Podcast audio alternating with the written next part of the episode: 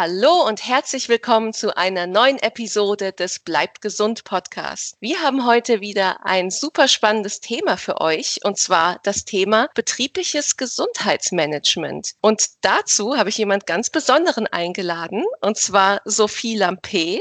Hallo Sophie, schön, dass du bei uns im Interview bist. Hallo, vielen Dank für die Einladung. Ich freue mich sehr. Sehr gerne. Und Sophie ist stellvertretende Vorstandsvorsitzende im Bundesverband für Gesundheitsmanagement und betriebliche Gesundheitsmanagerin bei Sarah Screen, sowohl intern als auch extern. Das heißt, wir haben uns heute wirklich die perfekte Expertin für dieses Thema ausgesucht.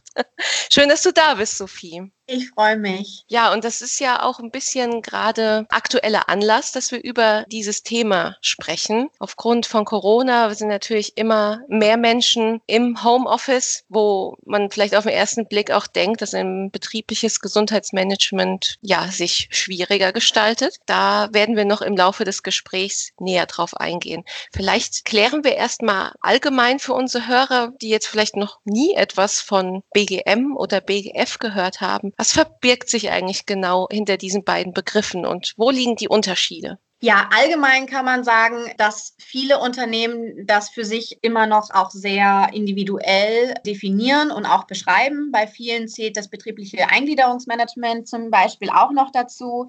Äh, per se kann man sagen, beim Management, klar sprechen wir immer von Zahlen, Daten, Fakten, von Entwicklung, vielleicht auch von vorher-nachher, Zuständen sozusagen. Mhm. Unterschiedlich. Allgemein kann man es so verbinden und dann aber auch trennen, dass die betriebliche Gesundheitsförderung vor allem die Maßnahmen sind, die in die Verhaltens- und in die Verhältnisprävention eingreifen. Und das Management ist dann im Endeffekt das, was das Ganze misst, was das Ganze in Kennzahlen verpackt, um dann eben der Unternehmensführung und den betrieblichen Gesundheitsmanagerinnen und Managern einen Überblick darüber zu geben, wie gesund ist die Belegschaft, in welchen Themen haben wir vielleicht Schwachstellen, haben wir ein Schwerpunktthema, was entweder die Belegschaft oder auch das äh, Betriebsjahr sozusagen affektiert und worauf mhm. besonders eingegangen werden möchte. Genau, also das beste Beispiel, was man dazu eigentlich immer bringen kann, ist, wenn man so auf den Messen dieser Welt, wenn nicht gerade Corona ist, äh, unterwegs ist und man fragt die, die Gäste der Messe als Aussteller, Hersteller oder als Dienstleister, wissen Sie, wie gesund äh, Ihr Unternehmen ist, beziehungsweise haben Sie ein gutes betriebliches Gesundheitsmanagement? Mhm. Das ist die Antwort, ja, ja, ja, wir machen total viel.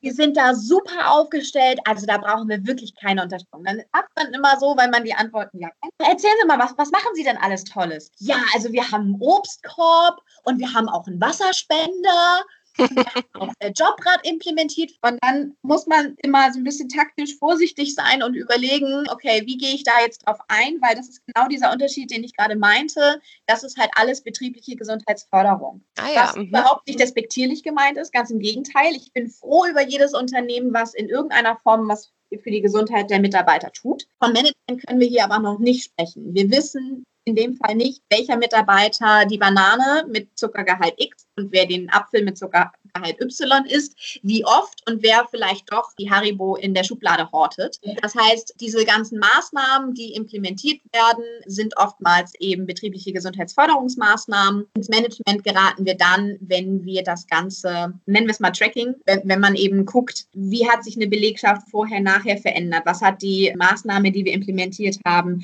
tatsächlich gebracht, wie sieht es mit dem äh, Krankenstand aus, wie sieht es mit den AU-Tagen aus, Präsentismus, Absentismus ist da auch immer ein ganz großes Thema. Also vor allem die Mitarbeiter und Arbeitnehmer, die krank ins Unternehmen kommen, nicht nur ihre Kollegen anstecken, sondern auch wahnsinnig fehleranfällig sind. Gerade wenn jemand mit Schmerz kommt, Reaktionsfähigkeit einfach nicht so hoch oder eben der Absentismus. Also wie viele Tage habe ich, an denen meine Mitarbeiter tatsächlich ausfallen. Äh, was ganz spannend ist, gerade dieser Vergleich, dass die hohen Kosten, die den Unternehmen tatsächlich entstehen, aus dem Präsentismus ähm, sind, also wirklich der Mitarbeiter, der oftmals auch über einen langen Zeitraum mit einer Krankheit an den Arbeitsplatz kommt. Die Fehler, die dabei entstehen, sind wirklich meistens deutlich höher oder dadurch, dass was gemacht wird, aber nicht unter voller Konzentration. Das heißt, es muss nochmal und gegebenenfalls nochmals angefasst werden. Also es ist gar nicht mal der direkte, sondern eben auch der indirekte Schaden, der dabei entsteht, höher, als wenn der Mitarbeiter einfach zu Hause bleibt, sich auskuriert, gesund wird und dann stärker und, und stronger äh, wieder wieder an den Arbeitsplatz zurückkehrt. Mhm.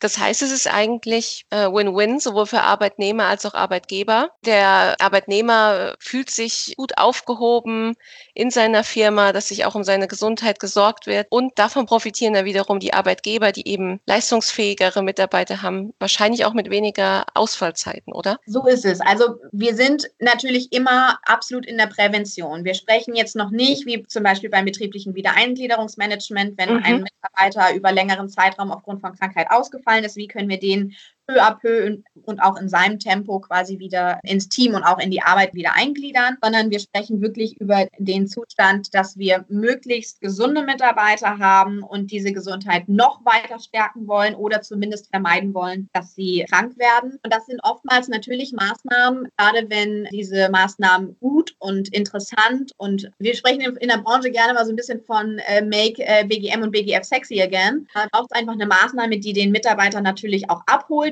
individuell erreicht und dann tatsächlich auch am besten so Handlungsempfehlungen und Veränderungen gegeben werden, die sich für jeden implementieren lassen, weil nichts ist frustrierender, als wenn ich wieder höre, dass ich aufhören soll zu rauchen. Ähnlich mit Red Bull oder mit dem Snickers, den es in der Kantine immer als Nachtisch gibt, etc. pp. Auch die Currywurst, da wissen wir, wenn ich die esse, schlau ist es nicht, machen wir aber trotzdem. Wir als Dienstleister sind angehalten, Maßnahmen zu wählen, die zur Belegschaft passen, die erreichen, die affektieren und dann haben sie eben auch eine, eine höhere Wirkung. Und was das äh, eben ja mit sich bringt, ist immer oder meistens, dass die Mitarbeiter eben genau den Effekt, den du gerade schon genannt hast, sehen und sagen, oh, das Unternehmen macht was für mich, denen ist wichtig, es mir hier gut geht, dass ich mich hier wohlfühle. Ähm, sie sind interessiert daran, meine Gesundheit zu stärken. Und das hat immer einen kleinen Placebo-Effekt, kann man es fast nennen. Wenn man eine Evaluation vorher macht und nachher zu gewissen Themen, Mitarbeiterzufriedenheit, dann will ich nicht sagen, es ist egal, welche Maßnahme man implementiert hat. Aber wenn es richtig kommuniziert ist, also wenn das BGM, das im Unternehmen oder wo auch immer BGM angesiedelt ist, das ist oftmals im Marketing, in der HR-Abteilung, manche haben eben eine eigene Abteilung dafür, ganz unterschiedlich. Wenn das gut auf aufgezogen ist und der Mitarbeiter das ähm,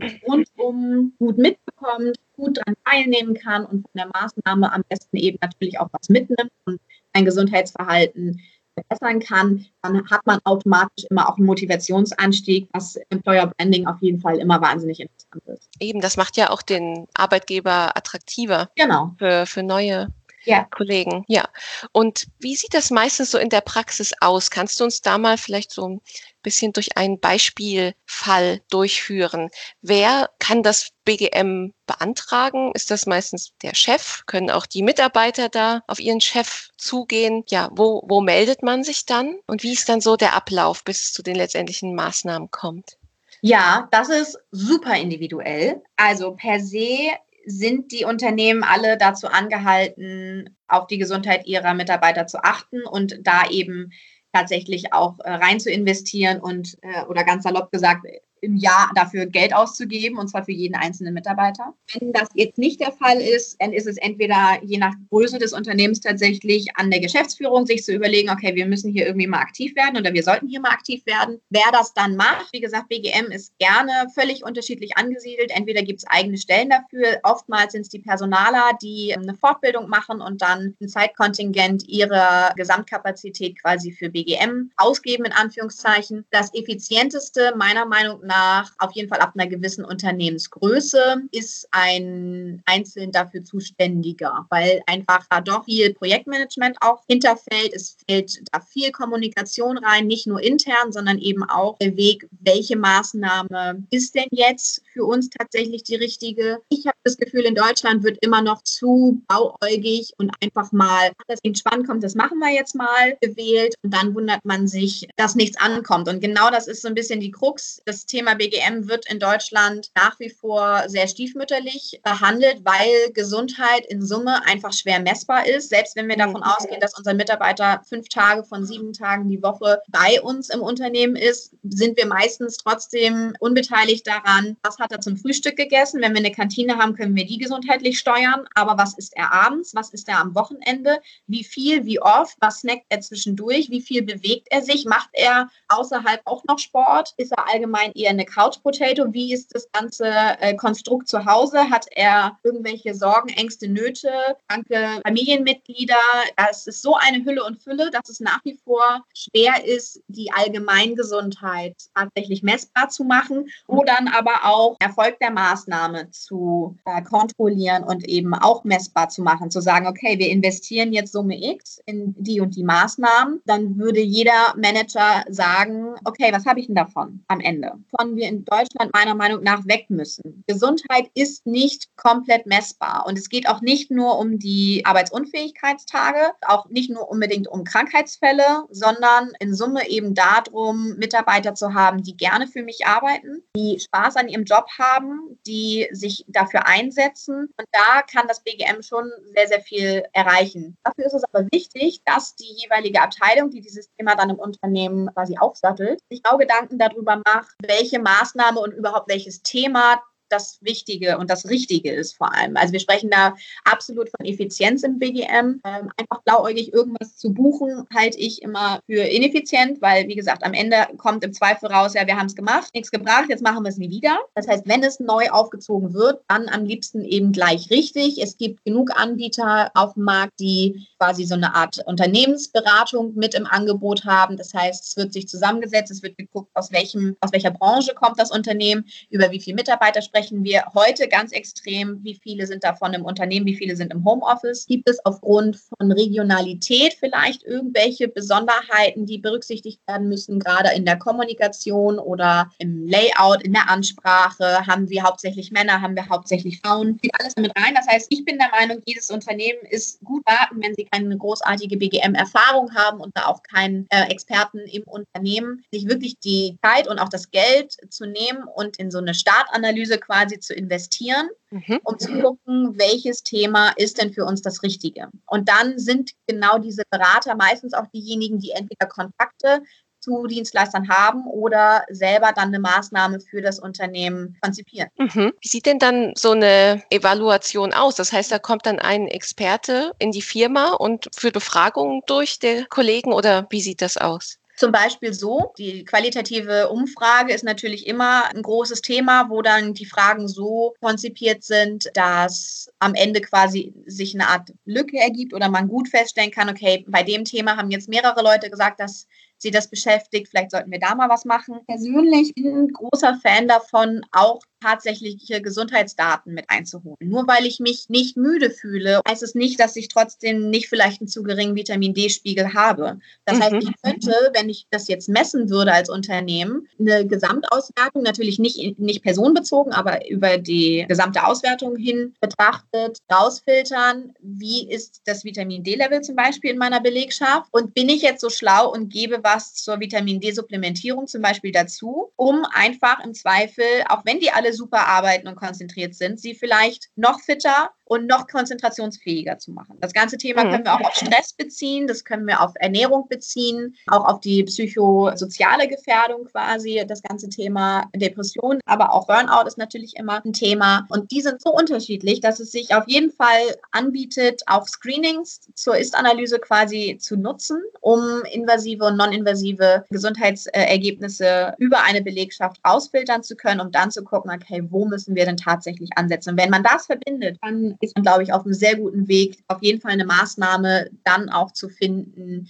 die deutlich besser akzeptiert wird und dann auch eine deutlich bessere Wirkung zeigt. Mhm. Aber diese Befragungen sind ja dann wahrscheinlich auf freiwilliger Basis für jeden, oder? Die sind auf freiwilliger Basis meistens. Die Erfahrung zeigt, dass auch wenn auch diese Umfrage gut kommuniziert wird und der Sinn und Zweck dahinter, ne, also wenn ihr daran mhm. teilnehmt, dann ist die Wahrscheinlichkeit, dass ihr ein ganz tolles BGM bekommt, jetzt mal salopp gesagt, viel höher und wir brauchen auf jeden Fall eure Unterstützung. Dann spiegelt das ja schon, ihr kriegt auf jeden Fall in irgendeiner Form Form was zurück und dann ist die Motivation daran teilzunehmen meistens recht hoch. Man kann aber auch sagen, also das ist bei den Maßnahmen ja sowieso so, wenn man das mit einem an einem Tag quasi verbindet und sagt, so hier ist ein Tablet, da ist die Umfrage drauf, das ist Station 1. Äh, Station 2 ist das Vitamin D-Screening Und Station 3 gucken wir uns nochmal Blutdruck und, und Puls an. Da gibt es Ideen und Varianten, wie man so eine Gesundheitsstraße dann auch aufbauen kann, ob man das mit dem Gesundheitstag direkt verbindet. Jetzt im Homeoffice ist es natürlich ein bisschen schwieriger, aber auch da gibt es mittlerweile super Lösungen, die eingesetzt werden können, um eben auch jetzt die Gesundheit der Mitarbeiter zu fördern. Mhm. Du hast ja schon mal gesagt, dass in Deutschland BGM etwas stiefmütterlich behandelt ja. wird. Hast du da auch irgendwie Erfahrungen oder Zahlen so vom Ausland? Wie sieht es da aus? Wird es da viel mehr betrieben als bei uns? Ganz unterschiedlich, weil durch die Kultur meines Erachtens nach BGM in vielen oder BGF in vielen Ländern auch unterschiedlich gemacht wird. Dass es so gesetzlich verankert wird wie bei uns im Leitfaden Prävention, ist relativ selten. Man muss aber dazu sagen, dass zum Beispiel Skandinavier ein ganz anderes Verständnis von Arbeit haben. Das hat eine ganz andere Priorität im Alltag. Da sind aber auch die Arbeitgeber ganz gleiche haben wir in, in den Niederlanden. Die Niederlande hat per se ein ganz tolles Gesundheitssystem, was auch diesen Bereich eben ganz anders affektiert. In Österreich ist es so ein bisschen ähm, nach Gusto des einzelnen Unternehmers. Das ist eben nicht äh, im gesetzlichen Gedanken verankert. Also es ist wirklich sehr, sehr unterschiedlich. Per se würde ich sagen, ist oder war war Deutschland auf einem ganz guten Weg, bis Corona quasi kam. Aber das ja, ist wirklich aufgrund der Mentalität eben mhm. sehr, sehr schwer einzuschätzen. In den, in den Staaten zum Beispiel ist es auch absolut abhängig, dass Google und Co. Vorreiter sind und wirklich da ganz tolle Sachen machen und es schnell auch erkannt haben, wie viel sie davon haben, wenn sie in sowas investieren. Trägt sich ja in den Google-Stationen quasi über den Globus. Da braucht keiner beraten, so ungefähr. Die können das einfach. Genau. Und andere Unternehmen, ja, haben das eben nicht so auf dem Schirm, was in den Staaten zum Beispiel aber auch daran liegt, dass das Gesundheitssystem und das Versicherungssystem ja ein ganz anderes ist und es da auch schwerer fällt, also in Anführungszeichen einfach mal nur auf eine Krankenkasse zurückzugreifen und dann macht man mal einen Gesundheitstag. Das ja. ist einfach überall nochmal doll anders. Wie sieht denn das aus für Arbeitgeber? Werden BGM-Maßnahmen in irgendeiner Weise unterstützt? Kann man da irgendwas steuerlich absetzen? Also falls sich jetzt manche Arbeitgeber vor den Kosten scheuen, vielleicht auch von etwas kleineren Unternehmen, was gibt es da für Möglichkeiten? Also die erste Anlaufstelle ist meistens die Krankenkasse. Mhm. Viele Unternehmen haben eine Haus- und Hofkrankenkasse, nenne ich es immer ganz gerne, mit der häufiger schon zusammengearbeitet wurde, wenn es schon Maßnahmen eben gab. Ansonsten ist man da wirklich frei. Wir haben so viele Krankenkassen und auch so viele kleine individuelle Krankenkassen. Wir müssen da nicht immer nur von der Barmer, der Techniker, der DRK äh, und der AOK sprechen, sondern aus meiner Erfahrung heraus machen gerade die kleineren Krankenkassen unglaublich gerne ganz, ganz tolles betriebliches Gesundheitsmanagement und sind da auch ein bisschen flexibler so in der, in der Handhabung. Das heißt, da ist man auf jeden Fall immer gut beraten, vielleicht auch zu gucken, haben wir eine regionale oder eine Betriebskrankenkasse einer anderen großen Firma bei uns im Umkreis, mit äh, denen man vielleicht mal kooperieren kann. Da gibt es auf jeden Fall einzelne BGM-Töpfe,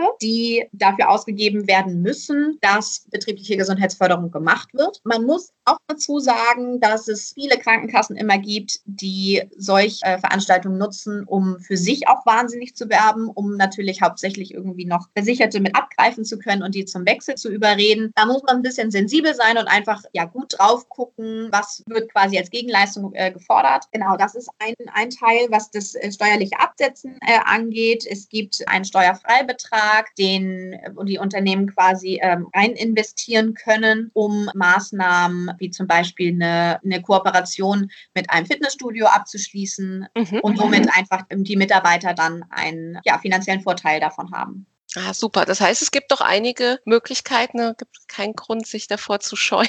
Per se muss man natürlich sagen, je nachdem, wie wichtig dem Unternehmen das Thema ist, wird er auch gerne aus eigener Tasche nicht nur zufinanziert. Man sollte jetzt auch nicht unbedingt davon ausgehen, dass wenn ich bei einer Krankenkasse anrufe, ich automatisch die gesamte Maßnahme bezahlt bekomme. Das ist auch oftmals mhm. nicht so. Ähm, also ein bisschen Eigenengagement ist da von den Unternehmen schon fordert. In Summe rentiert es sich aber. Man hat natürlich immer die Mitarbeiter, Mitarbeiter, die meckern. Das sind im Thema oder im Fall BGM oftmals aber die sowieso schon gesundheitsorientierten. Ja. Oder die das komplette Gegenteil, die jegliche Gesundheit verschmähen sozusagen. Die kriegt man dann aber auch damit nicht, nicht überzeugt. Ne? Also da sind mhm. ein paar Gesundheitskritiker einfach immer. Wenn es einen Betriebsrat gibt, würde ich immer empfehlen, den äh, Betriebsrat ins Boot zu holen, weil das einfach nochmal ein anderer Rohr ist. Und wenn der Betriebsrat davon überzeugt ist, ist es auch einfacher, das ganze Thema zu, zu kommunizieren. Genau, und dann geht es einfach darum zu gucken, was ist die richtige Maßnahme für mein Unternehmen. Ja.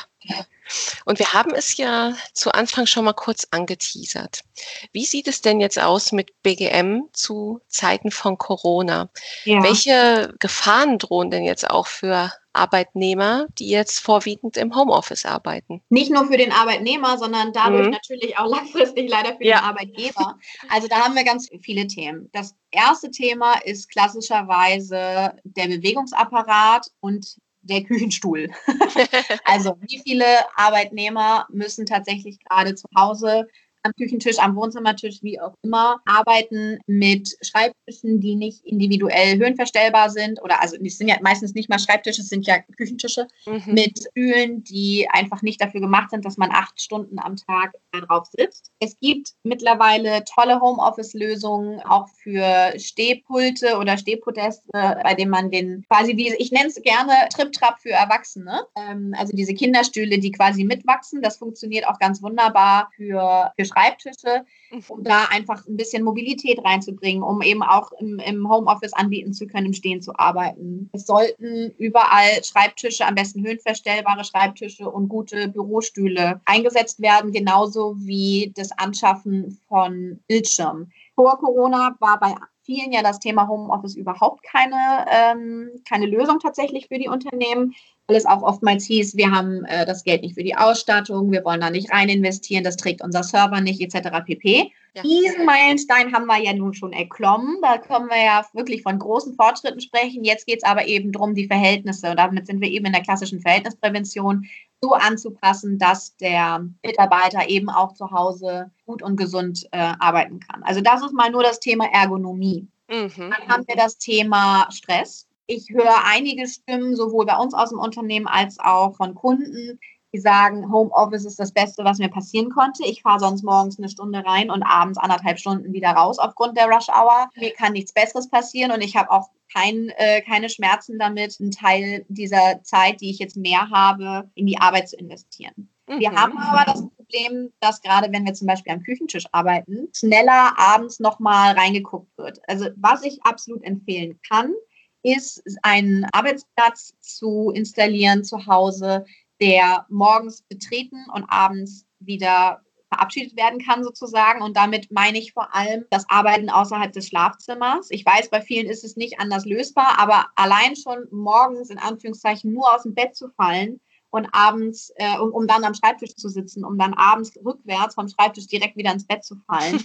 ähm, da kriegt man ganz automatisch irgendwann einen Lagerkoller. So, ja. klar, das Thema Mehrarbeit ist ein Thema. Man ist einfach äh, gewillter oder leichter verführt, abends nochmal, ach, der Laptop steht da ja noch, ich bewege nochmal kurz die Maus und, ah, noch fünf Mails, naja, komm, die machst du noch schnell. Damit haben wir einfach doll viel Überstunden auf den Konten, die aber auch gar nicht als solche erkannt werden. Das Thema Doppelbelastung ist ein riesiges. Jetzt sind ja zum Glück, wird ja versucht, dass Schulen und Kitas größtenteils offen bleiben können. Das hatten wir im Frühjahr eben nicht. Gehen wir mal von der klassischen vierköpfigen Familie aus, wo sie vielleicht Teilzeit von zu Hause aus arbeitet oder auch Teilzeit im Büro ist. Er, er ist, gehen wir mal davon aus, 40 Stunden die Woche unterwegs und ähm, die Kinder sind vormittags in der Kita oder in der Schule, teilweise vielleicht auch noch in der Nachmittagsbetreuung. Jetzt sind diese vier plötzlich alle zu Hause. So, das heißt, also erstmal nicht nur sich ertragen den ganzen Tag, was die meisten überhaupt nicht gewohnt sind. Sie müssen äh, die Arbeitsroutinen irgendwie mit ertragen. Es muss plötzlich auch eine Abstimmung möglichst den Eltern getroffen werden. Wer hat wann welche Calls und wer nimmt wann im Zweifel die Kinder? Was ist mit Homeschooling? Ein großes Thema ist jetzt auch seit vorgestern ja wieder viel in den Medien, ist das Thema häusliche Gewalt. Wobei ich ja. da immer jetzt auch sage, es wird oft in den Medien ja gesagt, dass die häusliche Gewalt Frauen und Kindern gegenüber zugenommen habe. Das ist pauschalisiert bestimmt auch so. Man darf aber auch nicht vergessen, dass das auch gerne andersrum ist und dass auch Männer zu Hause unter häuslicher Gewalt leiden müssen. Mhm. Mm, und das hat natürlich ähm, wahnsinnige Folgen. Ein Vorstandskollege von uns oder von mir aus dem BBGM ist in Berlin sehr gut vernetzt zu Psychologen und da war schon im Sommer die Aussage, dass die, die zu klinisch zu behandelnden Depressionen aufgrund des ersten Lockdowns circa um 30 Prozent steigen werden. Ja. Und da haben wir uns aber gerade in die Sommerphase begeben. Wir hatten ja per se sowieso ein schönes Frühjahr und auch einen schönen Sommer. Jetzt sind wir aber, wir steuern direkt auf den November zu der nachweislich der unglücklichste Monat Deutschland ist, weil die Stunden kürzer werden. Wir hatten jetzt letzte Woche auch die Zeitumstellung. Passiert im Körper auch nochmal ganz viel anderes. Vitamin D geht runter. Wir wollen vielleicht per se nicht mehr so viel rausgehen, weil es regnerisch ist, weil es kalt ist, weil es eklig ist. Das heißt, dieses Zusammenfärchen in den Wohnungen äh, wird noch und in den Häusern wird noch ja, dramatischer, wenn man mal ein bisschen übersprach sagen möchte. Mhm. Und da sind Unternehmen auf jeden Fall nicht nur gefordert und gefragt, sondern auch gut beraten, jetzt äh, für Motivation, für Employer Branding zu sorgen und eben für ähm, gesundheitsstärkende Maßnahmen. Mhm. Okay, das heißt, es ist ein ganz wichtiges Thema, dass man es auch schafft, eben das Privatleben dann noch von Arbeit zu trennen in Zeiten Absolut, von Homeoffice. Ja. ja, genau. Stress kann die Folge sein und eine Folge wiederum von Stress ist ja dann auch ein geschwächtes Immunsystem, was ja eigentlich auch nochmal umso kontraproduktiver aktuell ist. Ja. Es spielt ja. ja alles, also sowohl körperliche als auch geistige Gesundheit geht ja auch oft Hand in Hand. Absolut, ja. Also das heißt, das Thema BGM ist jetzt eigentlich aktueller denn je. Ja, nicht nur aktueller, sondern auch brisanter. Brisant, ähm, ja. Genau, genau. Es, es spielt einfach viel miteinander rein. Das Leben, wie es vor Corona war und auch das Büroleben und das Unternehmensleben wird es meiner Meinung nach so nicht mehr geben. Wir müssen uns jetzt alle nach und nach an das, das neue Normal sozusagen mhm. gewöhnen, was dann irgendwann hoffentlich mal, mal einstellen wird. Aber kein Unternehmen kann mir erzählen, und das ist im Endeffekt ja genau die Frage, die dann gestellt werden muss, dass es kein Problem damit hat, wenn wir zu dieser normalen Normalität zurückkehren oder hinkehren, kranke Mitarbeiter zu haben. Dass Herr Spahn und Herr Heil schon im Frühjahr oder im Frühsommer gesagt haben, die Krankenkassengelder, die sonst eben pro Jahr ausgegeben werden müssen, müssen dieses Jahr eben nicht ausgegeben werden, sondern wir belassen die Töpfe mal und schlagen das auf, aufs nächste Jahr drauf. Jetzt geht es erstmal irgendwie um Corona und um Corona-Tests ist meiner Meinung nach der größte Fehler, den sie hätten machen können. In einer Gesundheitskrise als erstes an Gesundheit zu sparen, auch gerne S-P-A-H-N, ähm, ist so ziemlich das Dümmste, was man machen kann. Und wenn jetzt schon die Politik uns diese, diese Zusicherung und diese Sicherung wegnimmt, dann ist es an den Unternehmen und an uns Dienstleistern gerade jetzt aktiv zu werden, den Sinn dahinter und auch die Brisanz und die Wichtigkeit zu erkennen und erst recht in betriebliches Gesundheitsmanagement oder zumindest in die betriebliche Gesundheitsförderung zu investieren. Aber wie hat sich denn jetzt das Einsatzgebiet in Sachen Corona geändert? Wie sieht es denn jetzt praktisch aus? Was können Arbeitgeber jetzt tun für ihre Mitarbeiter im Homeoffice? Also die Dienstleister waren wahnsinnig schnell dabei, ihr, äh, ihre Produkte und ihre Dienstleistungen auf eine digitale Lösung umzustellen. Da gibt es auch Massen auf dem Markt. Ich bin da, wie gesagt, ein bisschen vorsichtig. Ich würde immer als erstes mal gucken, was brauche ich denn tatsächlich, um dann individuell einzukaufen sozusagen. Per se kann man aber sagen, es gibt genug Dienstleistungen, die auf digitalen Wege funktionieren. Auch die Top-Speaker bieten an Elevator-Pitches oder allgemein eben Intros, wenn ein neues Thema jetzt aufgemacht werden soll, über digitale Interviews, über einen digitalen Vortrag eben unter die Leute zu. Ich, ich bin sonst da sehr kritisch, aber da muss ich mal sagen, da hat sich die Branche echt den Arsch aufgerissen in den letzten Monaten und hat vieles Tolles entwickelt. Jetzt ist es an den Unternehmen, genau das zu, in Anführungszeichen, entdecken,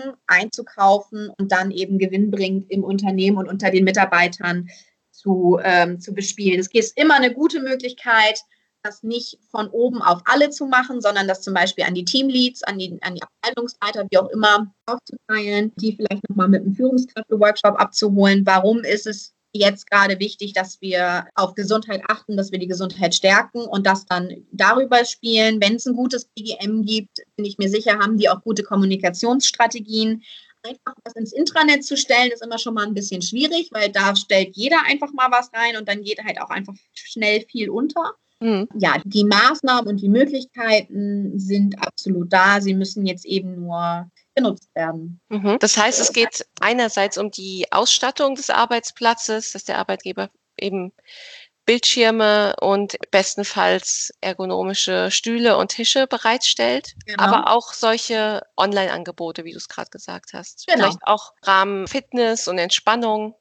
Genau, das ist natürlich immer schwieriger. Ja, kontrollieren klingt so mit erhobenem Finger, ja. aber dass die, die Maßnahme oder die, dass die, die Dienstleistung überhaupt erstmal zur Verfügung zu stellen, wird ziemlich häufig gerade sehr, sehr dankend angenommen, einfach um auch gegebenenfalls nochmal ein bisschen Abwechslung zu kriegen, um neuen Input zu kriegen, um auch einfach mal vom Thema Corona wegzukommen, also was für die Gesundheit zu tun, was ähm, losgelöst davon ist, oh Gott, habe ich, hatte ich es, kenne ich jemanden, der es hat, ist schon jemand von meinen Bekannten dran gestorben, mhm. äh, werde ich dran sterben? Äh, das ist ja gerne so eine Gedankenkreiselkette, gerade jetzt, wenn es ja. in den Leid auch geht, einfach mal von abzu lenken oder auch zu sagen, je nachdem, wie es im Unternehmen ist, pass auf, wir haben uns jetzt überlegt, aufgrund der, der Geschehnisse und aufgrund des Virus da rein zu investieren, dass euer Immunsystem gestärkt wird. Ihr bekommt einen Vitamin D-Test von uns oder äh, ihr kriegt einen Gutschein für einen Vitamin D-Test von uns. Es ist ja alles wirklich, wirklich machbar und wirklich überlegbar. Äh, da kostet dann, keine Ahnung, die Maßnahme pro Person vielleicht äh, sechs, sieben Euro, einfach um mal was zu machen. Eine, wir haben das bei uns gemacht, äh, bei, bei Sarah Screen, haben im April oder im Mai äh, alle Mitarbeiter eine Akupressurmatte nach Hause geschickt bekommen. Ähm, oh, schön. Die nach wie vor auch super gern eingesetzt wird. Ich selber liebe sie sowieso abgöttisch, ähm, weil es einfach darum geht, gerade wenn wir eben noch keinen ergonomischen Arbeitsplatz haben, sondern ich auf dem Küchenstuhl sitze, abends die Wirbelsäule zu mobilisieren, was nicht nur Schmerzen reduziert oder ähm, eben prophylaktisch vorbeugt, sondern auch den Schlaf absolut fördert und die Entspannung. Und wenn man so ein Ritual hat, das ist per se, glaube ich, im Homeoffice extrem wichtig, sich neue Rituale zu schaffen, mhm. dann fällt es auch einfacher, morgens in die Arbeit reinzukommen und abends aus der Arbeit quasi wieder rauszufallen. Und ähm, warum das nicht verbinden mit einer Maßnahme, die der Gesundheit und äh, dem, dem, Rücken schon zuträglich ist. Mhm. Ja, wir, wir bei Healthrise haben ja so kleine Care-Pakete zusammengestellt, äh, sowohl für Mitarbeiter, aber auch für andere Firmen, die daran interessiert sind. Es sind ja manchmal nur so kleine Gesten, dass man dann vielleicht, was weiß ich, einen kleinen Massageroller oder äh, irgendwelche ätherischen Öle etc. Genau. So, so Gesten sind ja auch aktuell ganz wichtig. Wahrscheinlich auch die Kommunikation zwischen Arbeitgeber und Arbeitnehmer. Dass, ja, dass vor allem weiß, Sicherheit zu schaffen. Ja, genau, genau. Dass man nicht vergessen wird, sozusagen. Es gibt ja fünf Sprachen der Liebe. Und man sagt ja, je nachdem, welche Sprache man spricht, sollte man sich auf jeden Fall einen Partner suchen, der die auch spricht. Und es ist ähnlich bei Motivation, aber auch bei Wertschätzung in Unternehmen. Wenn ich einen Chef habe, der selber total gerne Champagner geschenkt bekommt, wenn er was gut gemacht hat, dann ist die Wahrscheinlichkeit, dass er mir eine Flasche Champagner schenkt, auch relativ hoch. Wenn ich aber jemand bin, der lieber über warme Worte oder über wirklich festen Händedruck und einen Augenkontakt mit Frau Lampe, das haben Sie super gemacht, mhm. bin, dann bringt mir der Champagner nicht. So. Und ja. jetzt ist es natürlich eben an den Unternehmen zu gucken, die Mitarbeiter nach wie vor abzuholen. Die Führungskräfte kommen dabei in absolute Ausnahmezustände, weil gerade zum Beispiel dieses Händeschütteln nicht möglich ist. Ja. Der Blickkontakt über ein Zoom-Meeting oder ein äh, GoTo-Meeting oder über Skype ist auch schwierig, weil in dem Moment, wo ich in die Kamera gucke, gucke ich den anderen ja eigentlich gar nicht an. Ne? Mhm. Also das sind ganz viele auch soziale Mechanismen, zwischenmenschliche Mechanismen, die da gerade ausfallen. Und da muss man halt gucken, was, was habe ich für eine Belegschaft, was habe ich für jemanden in, im Team, gerade wenn es jetzt auch daran geht, die Weihnachtsfeiern zu canceln. Ich kann mir nicht vorstellen, dass irgendeine große Weihnachtsfeier dieses Jahr in irgendeiner ja. Form stattfindet. Ähm, da jetzt eben Lösungen zu finden, ob das in den Teams ist und dann bekommt jeder ein Paket mit einem kleinen Glühwein drin, was auch immer, die Mädels irgendwie eine, eine schöne Handcreme, eine hochwertige, die zu Weihnachten passt. Ne? Also da sind ja auch die, da, sind ja die, die Türen und Tore wirklich offen an Kreativität, ja. ist aber was, was dringend gemacht werden müsste. Und ich vermute sogar, dass die Kosten dafür deutlich geringer wären pro Person, als wenn die normale Weihnachtsfeier stattgefunden hätte. Also da gibt es wirklich kein Argument Stimmt. zu sagen, Stimmt. nee, machen wir nicht. Und ja. dann ist auch eine betriebliche Gesundheitsförderung vielleicht auch mal losgelöst von dem tatsächlichen Thema Gesundheit. Weil wenn wir zufrieden sind mit unseren Mitarbeitern, wenn wir gerne für den arbeiten, dann ist das auch eine betriebliche Gesundheit, nämlich eine gesunde betriebliche Kultur. Und da jetzt eben rein zu investieren, ist, glaube ich, sehr, sehr sinnvoll. Und welche Risiken ergeben sich denn jetzt aus einem fehlenden oder mangelnden BGM, jetzt ganz aktuell? Im Zweifel immer dann, wenn kein BGM, BGF implementiert ist oder es plötzlich wegbricht, haben wir natürlich immer die Gefahr auf nennen wir sie mal noch krankere Mitarbeiter und Kollegen, Arbeitnehmer. Wie gesagt, die Themen, die gerade affektieren, sind super breit gefächert. Wir wollen natürlich aber vermeiden, dass wenn wir dann zu dieser normalen neuen Normalität zurückkehren, Mitarbeiter mit äh, Rückenleiden, vermehrt Migräne und Kopfschmerzen, vielleicht auch ähm, chronischen Schmerzen dadurch zurückkommen. Die ganzen Themen, also man kann das ein bisschen zusammenfassen. Es sind ja unfassbar viele Maßnahmen, die geplant waren, auch dieses Jahr abgesagt worden. Da ja. würde ich auf jeden Fall appellieren an die Unternehmen zu gucken, gibt es da mittlerweile vielleicht auch von gleichen Anbietern, mit dem es ursprünglich geplant geplant war, eine digitale oder eine Homeoffice-Lösung mhm. äh, aufzufangen und es einfach weiterzumachen. Und alle, die bis jetzt vielleicht nicht so viel BGM und BGF im Unternehmen hatten, die möchte ich wirklich dazu motivieren und an euch quasi nochmal ganz direkt appellieren, da unbedingt aktiv zu werden, weil das ist so viel Kommunikation, so viel Sicherheit, so viel Motivation und wenn dann parallel die Gesundheit auch noch gestärkt werden kann, ihr könnt da nur besser rausgehen als schlechter, weil affektieren tun die Maßnahmen, wenn sie richtig gewählt sind, einfach immer. Und wer da jetzt nicht genau weiß, was ist denn das Richtige für mich oder welche Risiken habe ich vielleicht auch aufgrund meiner Belegschaft mehr als andere, dann sucht euch Hilfe bei Dienstleistern, kenne keinen Dienstleister, der jetzt bei einer Anfrage sagen würde, ah, nee, das mache ich nicht. Mhm. Ne? Also die Individualität ist einfach unglaublich wichtig. Da, da gibt es wirklich genug Lösungen. Seid mutig, probiert aus, diskutiert auch kontrovers schaut euch verschiedene Angebote an und ähm, aber macht auf jeden Fall was. Ihr werdet es langfristig nicht bereuen. Ja.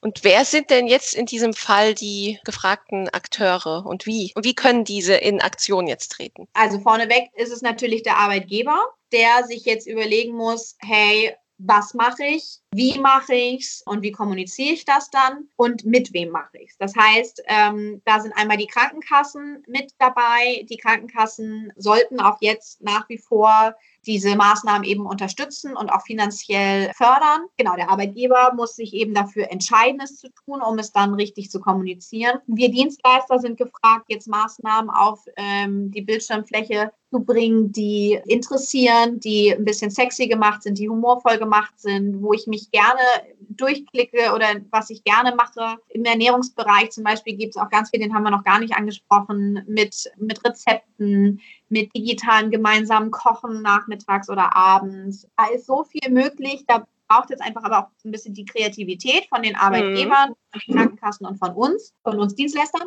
Und wer leider, und das werden die meisten, weil die, die meisten, die jetzt zuhören, sind in irgendeiner Form Mitarbeiter oder Angestellte und Arbeitnehmer. Ja, wahrscheinlich. Leider auch wir brauchen auch die Unterstützung von euch. Nur weil die Krankenkasse jetzt zusammen mit dem Arbeitgeber und uns als Dienstleister was Tolles ausgesucht hat und was Tolles auf die Beine gestellt hat, hilft es ja noch nicht. Wir sind eben keine Pille, die einfach so geschluckt werden kann und dann geht es uns besser, sondern auch jeder einzelne Mitarbeiter ist gefragt, diese Maßnahmen dann auch in Anspruch zu nehmen. Ja. Vor allem, wenn es ein Mitarbeiter ist, der in der Führungsebene aktiv ist, dann geht mit, mit bestem Beispiel voran und macht es mit. Genau. Also die vier Akteure sind die, die Arbeitgeber vorneweg als Entscheider. Wir machen das. Die Krankenkassen als Förderer, wir Dienstleister als Anbieter und der Mitarbeiter als Mitmachender. Mhm. Aber als Mitarbeiter hat man ja auch die Chance, dass wenn jetzt vom Arbeitgeber nichts kommt, das Ganze auch einfach vielleicht mal direkt anzusprechen, oder? Oder eben an den Betriebsrat weiterzugeben. Genau, ja, genau. Ja. Seid da mutig, fordert das ein. Wir haben die gesetzlichen Bestimmungen auch ne, in Bezug auf Arbeitsschutz, Arbeitssicherheit, dass ihr und eure Gesundheit in den Betrieben, im Setting-Betrieb gefördert wird und gestärkt wird. Und was es dann nachher für eine Lösung ist, da ist wirklich von 600 bis 600 Euro, würde ich jetzt mal sagen, pro Mitarbeiter sind da die Tore offen. Mhm. Genau. Und ein glücklicher Mitarbeiter ist immer auch ein effizienterer und motivierterer Mitarbeiter. Und das ist genau das, was wir gerade wollen. Denn wie wir im ersten Lockdown festgestellt haben, ohne den Mitarbeiter geht es nicht. Die wichtigste Ressource ist der Mitarbeiter. Und das soll eben, das soll nicht nur so bleiben, das soll eben auch anerkannt und gefördert werden, egal ob wir gerade im Büro sitzen oder zu Hause. Auf jeden Fall.